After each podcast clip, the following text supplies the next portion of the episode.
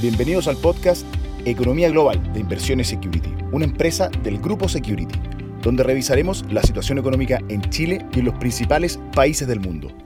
Hola a todos, bienvenidos. Soy Alejandra Trujinski, jefe de activos internacionales de Inversiones Security. En el podcast de Economía Global de esta semana revisaremos las oportunidades en renta variable luego de la reciente corrección en las bolsas globales. Los retornos negativos de las últimas semanas han sido gatillados por las expectativas de mayor inflación a nivel global. Esto impulsado por los anuncios de mayor estímulo fiscal, especialmente el paquete propuesto por el presidente de Estados Unidos, Joe Biden, y a una mayor oferta de dinero en el mercado.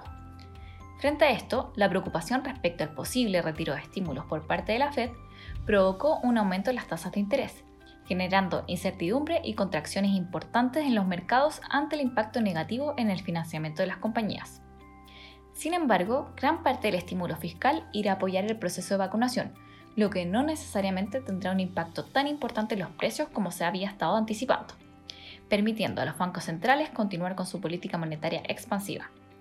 De darse este escenario, la recuperación económica debería continuar su curso. Por otra parte, los datos macroeconómicos han seguido sorprendiendo de forma positiva.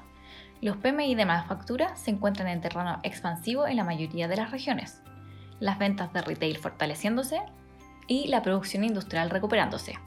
Asimismo, los resultados corporativos del último trimestre del año pasado sorprendieron al alza y las proyecciones de crecimiento han seguido mejorando.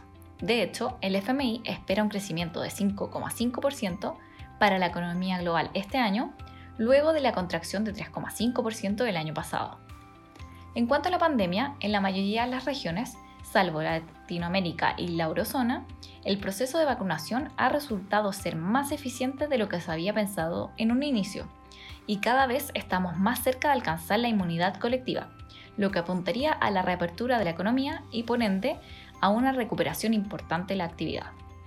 Respecto a los mercados emergentes, el alza en los precios de los commodities ante la mayor demanda global, especialmente por parte de China, ha seguido beneficiando a la región y esperamos que continúe siendo así.